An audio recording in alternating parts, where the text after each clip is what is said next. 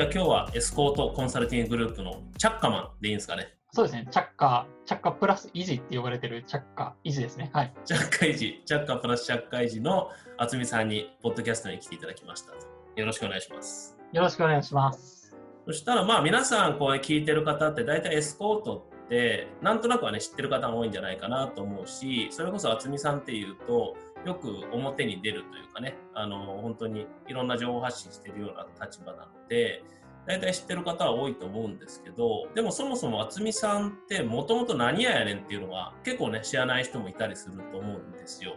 例えばこう EC 関係を何かやってたらしいねとかは僕もなんとなくしてたりはするんですけどでも果たしてもともとどういう経緯で例えば西田さんと出会ったとかうんと昔はどんなビジネスしてたとかそういうのをちょっと改めて聞けるといいなと思うんですけど渥美さんもともとはエスコートの前は何どんな仕事をしてたって聞かれたらどう答えるんですか？エスコートの前は自分の会社でネットショップのコンサルティングの仕事をしてたっていうことになりますね。じゃあそれはやっぱりコンサルなんですね？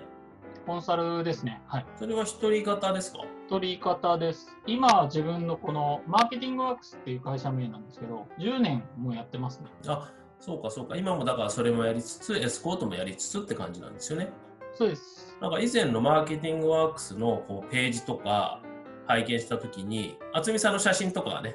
うん。載ってたりしてて、で、僕がしたコメントが、多分この渥美さんだと仲良くなれないと思いますっていうふうに書いた記憶があるんですけど、はい。結構印象が違う気がするんですが、はい。どうなんですか？ご自分的には、その写真撮られたのはいつぐらいかわかんないんですけど、その頃と今となんか結構変わってるんですかね？だいぶ変わってると思います。例えばどういう感じに変わってるとか、あの時写真の表情を見てもらえたらもしかしたら感じるかもしれないんですけど、感情のスイッチは全部オフにしてます。感情ゼロ、データのみでコンサルやってます。クライアントさんのふと振り返ってみたら、あんま顔覚えてないんですよ。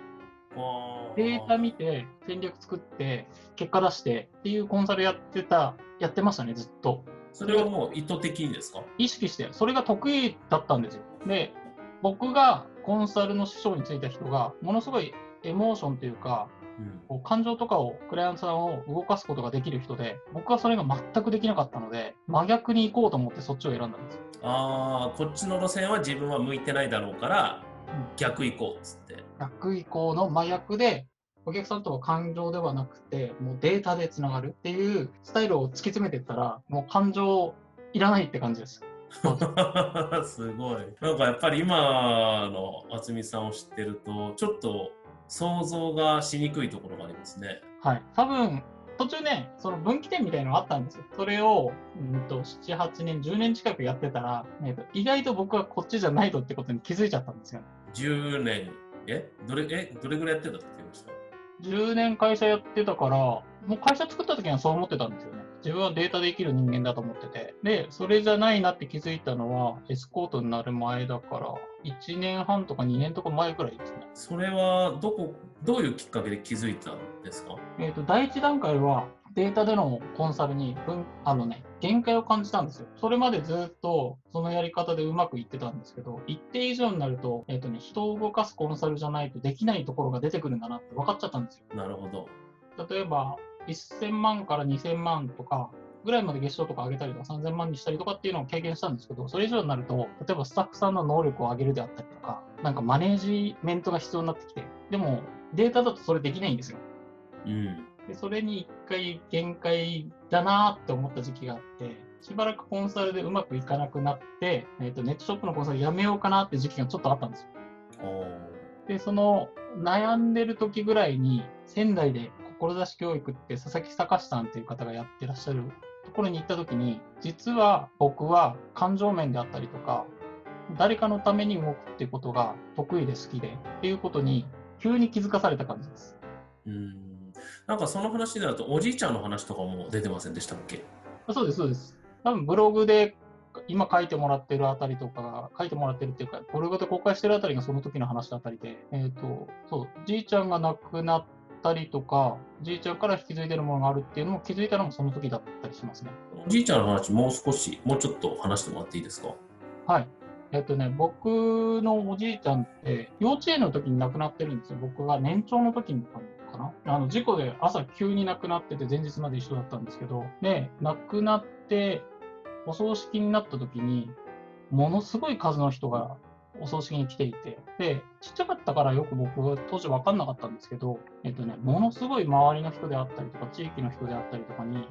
いろんなお手伝いとか助けをやってた人らしいんですよ。で、エピソードが結構いろいろあって、戦時中か、ロシアで抑抑留っていうんですっけ？抑留交流？保留された時期があるんですけど、その時も、すごい器用で、何でもできる人だったらしくて、特別扱いされていて、食料とかも。で、その食料とかをみんなに分け与えていて、へ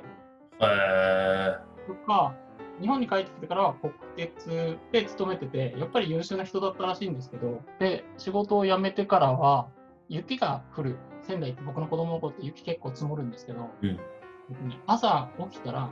町内中の雪かきが終わってるんですよ。それうちのおじいちゃんがやってたんです。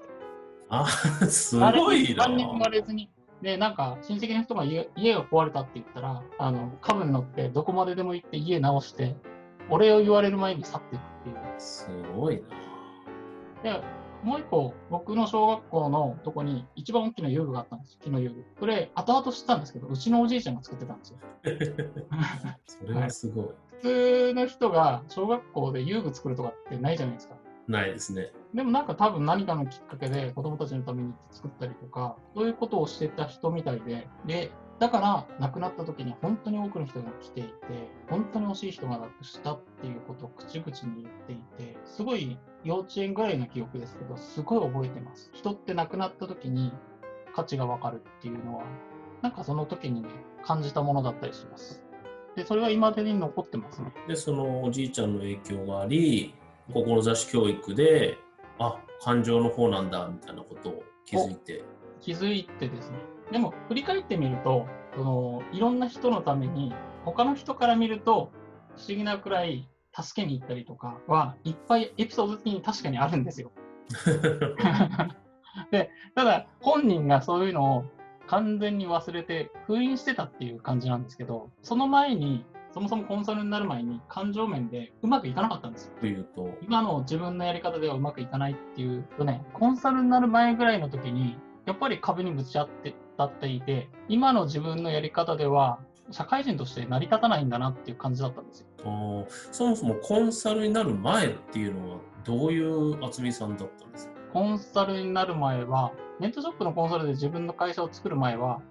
えっ、とね、ネットショップの会社に1回就職してるんですよ。で、その前は、えっ、とね、ベンチャー会社で営業マンやってたんですよ。うーん。なかなかのブラックなベンチャーですけど。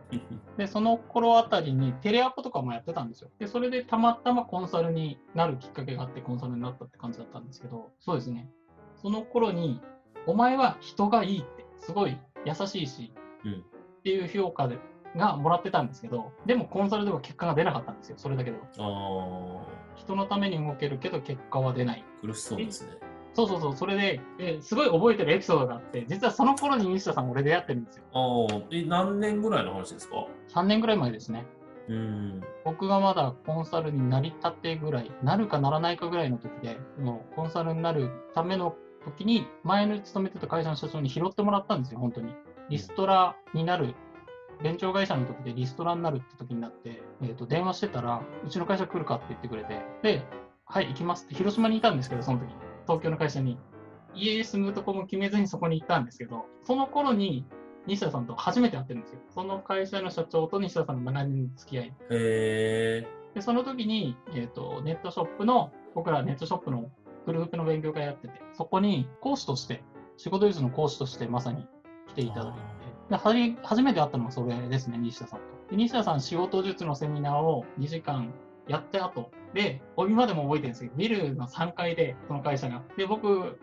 あの、見習い期間だから、講師の人を見送りに行かなくちゃいけないじゃないですか。で、一緒にこう、1階まで降りた時に、西田さんが僕に言ったのが、君はすごく人柄がいいけど、多分すごく苦労するって言ってた。そのままでダメだとか、そんな感じの表現してきたのかな、確か。すごい覚えてます。だってそれってその場で会って2時間一緒にいてみたいなうん。状態でですよね。2時間とか3時間ぐらいの中で、多分、なんか感じ取ってくれたのか、最後にそれを言って帰ってたんですよ、西田さん。それ言われて、どう思ったんですか？えっとね、わけわかんなかったです。そうでしょうね。わけわかんなかったけど、後々、それの言葉がずーっと響いてました。あ、俺って今のままだけじゃダメなんだなっていう、危険だったのが西田さんのその言葉だっ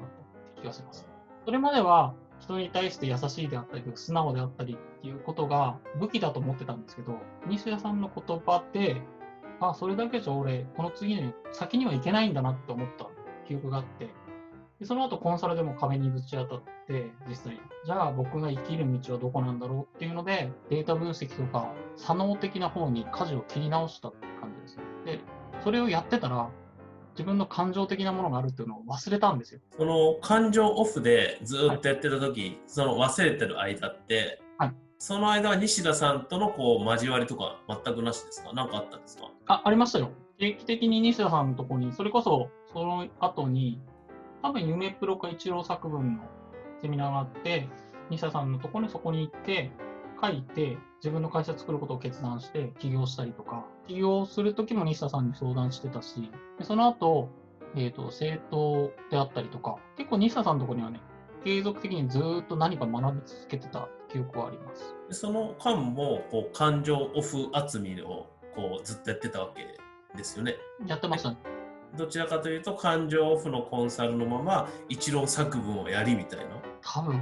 まあ感情オフがね、すぐにパチッと切れたわけじゃなくて、だんだんだんだん強化してったんだと思います。あその西田さんとの交わりの中で渥美さん的にはこのままじゃ苦労するよっていう話があり、うん。であそうなんだっていうふうにじゃあ左脳的なところを向かい、でそっちの方にちょっとずつ強化していったっていう中でそこに関しては何かあったんですか？言葉だったりとかこうだねとかっていうの。変わったねとか。はい。あ西田さんから？はい西田さんからは何も言われた記憶はないな。うーん。面白いですよ。なんかそれもこのままあの君は人はいいけど今のままじゃ苦労するねっていうのがスタートして初対面の時にあり、うん。で渥美さん的にはそこから、まあ、影響がどれぐらいあったかはともかくもこう舵をまたちょっと違う方向に切ってそっちの方に進んでいったけれども、うん。そこに関して何もないんだっていうのはちょっと面白いなと西田さんがね、それ言ったの覚えているのかなって、そういえば聞いたことないんですけど、僕にとっては多分人生が変わるきっかけの一言だったりするんですよね。でコンサルとしてまず感情オフになってこうやっていってでそれでもやっぱ壁にぶち当たったからまたじゃあ人のためにっていうところにまた気づいたり思い出したりしてまたちょっと方向転換というかそうですね。あの、自分の中、そっか、そういえば、そういったものはあったなっていう感じだったんですよね。思い出してみて。で、最初の頃はそれに気づいても、よくわかんないんですよね。十数年前にそういう感情中心でやってた頃のイメージがもうないので、感情じゃない方をやってたから、それのね、リハビリに何ヶ月かかかった感じがします。リハビリねなんかでも今の話聞いてるとこうすごく結果的にはバランスが良くなってるのかなっていう印象はありますけどねありますね。はい。結果的に見ると、実は苦手な方を修行して磨いてった感じですね。うん。多分この確かに西田さんの言ってた通り人の良さだけだったら誰かを助けることはできないんですよ。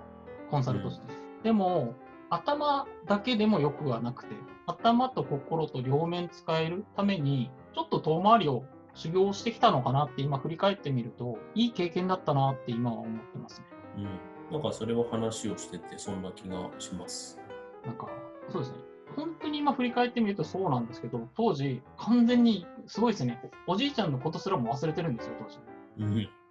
そういうじいちゃんがいたなっていうのを、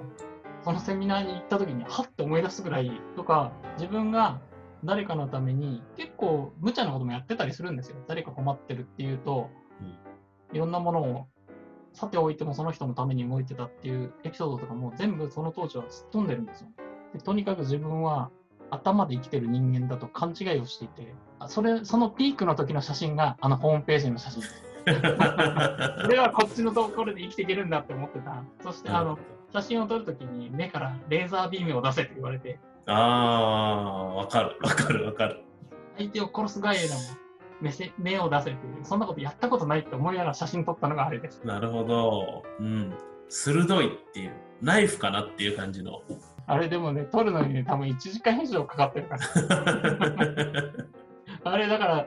なんかね、ホームページもあれ使わないんですよ。あんまりネットショップのコンサルもやらないし、うん。けどネタ的に残しときたいなっていう感じ。うんうんうん。多分まあこれを聞いてる人も気になる人はいるだろうから、それはもうぜひ見てもらいたいですね。はい。ぜひ見ていただいて、僕の違いに。うん、多分ここで今話してたようなことも、あーっていうのは僕の感想も伝わるんじゃないかなと思います。で、そこで、ああ、そうだった、自分はこんなんだったって言って、こう思い出し、またどちらかというと感情面というかエモーショナルな方も取り戻していき、リハビリしていきみたいな。それで、えー、とそのままでも、あれですか、こう、EC のコンサルを続けるまま、じゃ自分の中でちょっと調整してきたみたいな。そうですね。続けながら調整してったりとか、あとはそのネットショップのコンサル以外のこともいろいろやるようになったのは、それがきっかけでもありますね。ネットショップのコンサルって意外と関わりって、クライアントの関わりって一部だったりするんですよね。売り上げ上げるところであったり、利益を残すっていうところの関わりだったりするんで、自分がやりたいのはもっといろんなところだなって、いろんな人と関わっていきたいなっていうことで、ネットショップのコンサルをやりながら、なんか他の地域に関わることであったりとか、えっ、とね、もともと地域活性化とかみたいなすごく興味があって、そっちのことできないかなっていう時期を2年前とか3年前とか、ちょっと動いてましたね。なんか僕にとっても渥美さんって広島に根付いてるとか仙台に根付いてるとかそういう地域地方のイメージがやっぱりあったんですよね。だから果たしてあの東京に住んでるって聞いてびっくりしました。え？と思ってえこの人は広島の人じゃないの？とか、はい仙台に住んでるんじゃないの？とかって思ったら東京に戻ってきたって話が出てどうなの？って思った記憶があります。そこね、よく突っ込まれるとこなんですよね。地域活性化したくて、いろんな地域に根付いて、根付いていきたいんですけど、なぜか住んでるのは東京なんですよ、もう十数年。そうだからそういう中で逆に言うと広島とか仙台とかにそれぞれコミュニティがあるじゃないですかあれもだからすごいなと思うんですけどねもちろん住んでた時期もあるんですよね広島には半年か10ヶ月ぐらいとか、そのぐらいの期間住んでたことありますね。それででもねあれだけのコミュニティがいまだに活動してるつながってるっていうのがすごいなと思うんですねそうですね。珍しいと思いますね。住んでない地域で、こう、根を作って、つながりを作って、十数年やり続けてるっていうのは、でその中でエスコートの話が持ち上がりやりますとそうですね。最初ね、エスコートって存在すら知らなくて、たまたま西田さんのところにあんまり顔出してない時期だったんですよ。1年とか2年ぐらい。西田さんから何かセミナーの案内とか、多分西田さんが辞めるっていう前後あたり、あうんちょっと前ぐらいからかな。僕あんまり西田さんのところには顔出してない時期があって、で、エスコートを知ったきっかけって、大高さんがセミナーするっていうようだったんですよ。あうんうん湯川さんとはなんかやり取りしてるときに、いや、今度大高さんがセミナーするんですよっていう話になって、で、大高さんとは西田さんのコミュニティで何回か一緒だったんですよ。うんで大高さんのセミナーだったら聞きたいなっていうことでで、その前に西田さんが実は同じ内容でセミナーするって話があったんですけど、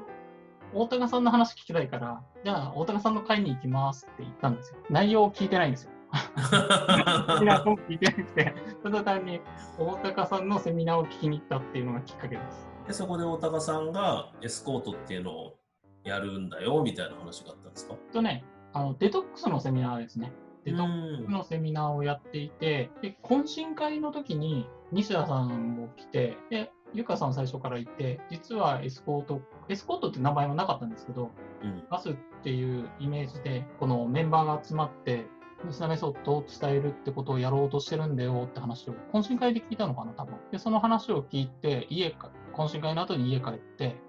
ゆかさんに、僕も載せてくださいっていうチャットワークですぐ送った記憶があります。それは別にこう渥美さんもどう？って言われたわけじゃなくて、はい自分から完全に自分から完全に僕も載せてもらってもいいですかってメッセージを多分ね、送ってます。全然誘われてはない。それは何にピンときたんですかね？ピンときたのは、一個はやっぱ西田さんと一回仕事をやってみたいっていうのがありました。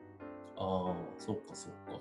そうですねあのセミナー受けるとか教材買うとかコンサル受けるっていうのとはまた違いますもんねうん。なんか、夢の一つに書いてたんですよ。西田さん、自分の会社の取締役じゃないけど、西田さんに入ってもらうであったりとか、もしくは西田さんとビジネスをやってみたいというのは、前からあのドリームチームを作るんだったらっていうワークをやったことがあって、西田さんのところで、どんな人に関わってほしいかっていう時に、西田さんって名前書いてたんですよ。うん。このプロジェクトだったら西田さんと一緒にできるんだなっていうので、ほぼ何の説明もなかったけど、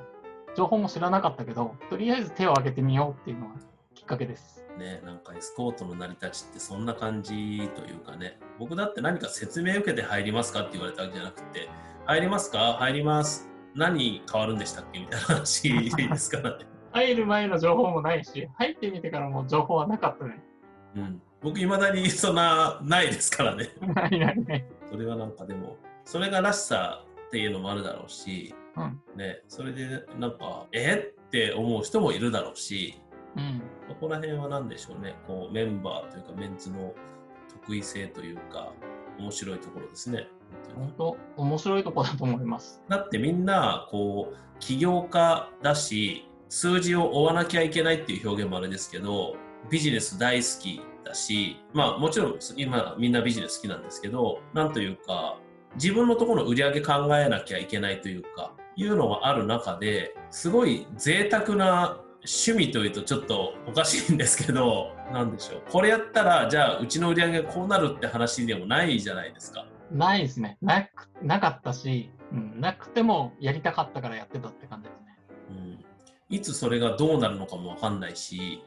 でも、まあ、面白そうだしな、こう続くっていうのが、すごい関わり方だなって。まあ、それこそね、オンライン学園祭の方も、みんなね、手弁当というとあれですけど、みんなこう自分のところの事業とかを持っている起業家の皆さんが時間結構な時間割いて準備して打ち合わせして夜中まで日付変わるまでなんかやいのやいの言ってっつってこれここだけの時間単価取るともうとんでもないことになるなっていうねとんでもないことになると思います。確かに。そう、面白いのが、これがあの会社組織とかだったらまだお金が発生してるじゃないですか。でも、エスコートのプロジェクトの面白さって、みんな全員経営者なんですよね。自分の事業をやってる人たちがビジネスの目的じゃないとこでつながって何かを作り上げていく。それって客観的に言うとすごいことだなと思っていて。特にあの、バスを2018年からやっていて、それこそふわっふわっとした会議の中で、いろんなことが決まってって実現してって、で結果的には実は数字にもめちゃくちゃなっていて、うん、っていうのがなんか新しいあり方なんじゃないかなっていうふうには感じてます、ね。なんかこうみんなのビジネスにちゃんと還元してねっていうことも言ってますしね、うん。なんだかんだ。必ずつながると思いますし、まあ、ビジネスに直結することもあるし、経験として自分の事業に活かせることってすごいあると思っていて、自分の事業って意外とこう視野が狭くなるじゃないですか。やってることももう過去やってること分かってるし、だけどこういう経営者同士の集まりで新しいことやっていくと、あこんなやり方があるんだなということであったりとか、視野が広がったりとかすると思うんで、それはすごくいい経験だなと思って、よくね、結構声かけるときはそういうことを言ってますね。うんだから一緒にやろうよっていう形。僕もだからこの今回の学園祭でファシリとかそういう役割やることになってじゃあ一人で事業をやってたとしてエスコートに関わってなかったとしたらやこういうことやってたかっていうと多分一生やってないだろうなと思うし、一参加者としてはねあるかもしれないですしあ西田さんなんかイベントやるんだとかでじゃあチケット買ってあの見に行こうとかあるかもしれないですけどそうじゃなければないしそれだと多分全然こう持って帰るものは違うだろうなと思うしこれはなんかすごく面白い。ですね。面白いですね。面白いなと思って。僕ね、それこそ仮面っていうか感情をオフにしてる頃って、誰とも仕事一緒にしたくなかったんですよ。広島に行ってても、当時、古戸さんとか田川とかとも一切連絡取らなかったぐらいですよ。えそれはあえてですよね。あえて、そうですね、特に必要ないやと思ってました。一人でやった方が効率的だし、なんかいろんなものに巻き込まれなくても済むし、一人で広島に行って、一人でコンサルして、一人で夜ご飯食べて、だいつ行ってるのか、それはもう誰にも知らせないでっていうのを結構やってました、しばらく。そういった意味ではね、だいぶ極端だと思います。マックスまで一人でやってみて、で今は全く真逆で、いろんな経営者さんといろんなプロジェクトをやることが楽しくてしょうがないっていうのもありますね。巻き込み型ですよね、とにかそれはなんかエスコートのメンバーにもよく言われるんですけど、ちょっと得意なのかもしれないです。一緒にちょっとやろうよって言って、関わってもらって、いろんな経験をしてもらうのは、多分得意だし好きなんだと思います。まあでも、蒸し返すようであれですけど、あの写真の頃の渥美さんに誘われたとしても、いや、俺はっていう人が多そうな気もするっていうね。いや、あのあの状態だったらデータで落としますね。これこれこうなってるっていう良くなるでしょって言いながら、ネチネチとした誘い方をしてるかもしれない。面白い。でもそれも今は使おうと思えば使えるっていうね。はい、一応ね、モード的にはコンサルになると、一部ね、予定高かったコンサルでもたまに出るんですよ。はい。やっぱ癖10年くらいそっちでやってるから、脳みそがね、そっちに戻るんですよ。でも僕もそれこそ渥美さん担当の時期でコンサル受けあの受けてましたけど、やっぱりすごくこう頼もしかったですよ。あありがとアナリティクスの話とか、なんか数字の取り方っていうのは、こういうふうに数字って取るんだなっていうのは、これまでああいう形のデータとか、そういう数字とかっていうのを、で、がっつりっていうのは受けたことなかったし。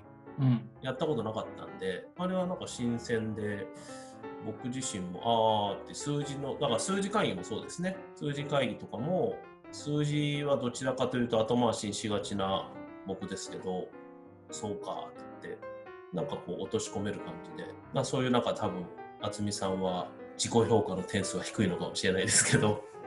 やってる方はね、多分そうなんですよね。いや、実はね、こういうの初めてなんですよ、僕。うん。うんあのラジオ出演とかきっかけがあったんですけど、断ってたんですよ。ああ、そうなんですか、うんそれをどうして、かたくなに断ってます？なぜです？セミナーとかはやるんですけど、どうもなんか、こう、意外とね、表に出るのは得意ではない方なんですよ。えー、表に出るのは得意じゃないんですか？得意じゃないと思ってますね、ずっと。表に出るっていうのは広報的な立場だったり、はいっていうことですかね？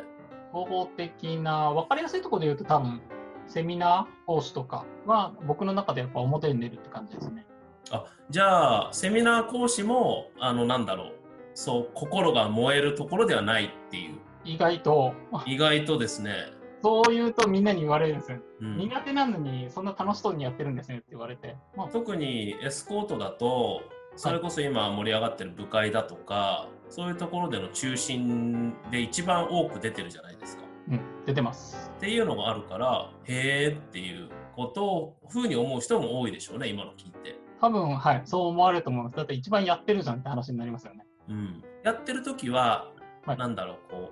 うやってる時は大変うってなってるのかまあまあ普通にできるぜぐらいなのかそれとも実はちょっと楽しくなってきたとかなのかはい。それはどういう感じなんですか今は？やってて楽しいのはやっぱありますよ。うんやってて楽しいのもあるし、みんながこう、学びになったであったりとか、実際その後に行動が変わったり、結果が変わったりするのは楽しいなと思ってるんですけど、多分自分の中での求めてる理想像みたいなものがあって、そこはもうやっぱ多分西田さんが基準にどっかにあって、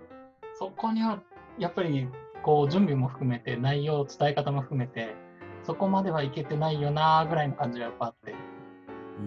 つも終わった後にね、ちょっと反省をしたりとかします。この間ビジネスデトックスの部会だったかな。みんなが結構「ああよかったです」って言ってる一方で渥美さんは30点とか40点とかって自己評価をしててへえって思ったんですよねそれも。西田さんが基準に出ちゃうっていうのがあってでもそこをそのセミナーとかで目指したいっていう思いはあるんですか？目指したいって思いがね、多分どっかであるんだと思います。うんよくなんかエスコートのメンバーでミーティングしてるときに、西田さんに勝てないとかって僕よく言うんですよ。それってどっかで勝ちたいとか、こう目指したいって思いがあって出てる言葉なんですけど、多分僕は結構それがあるんだと思います。ずっと憧れてたから、そういつかあの時の西田さんみたいにっていうのがいろんなとこであるんだと思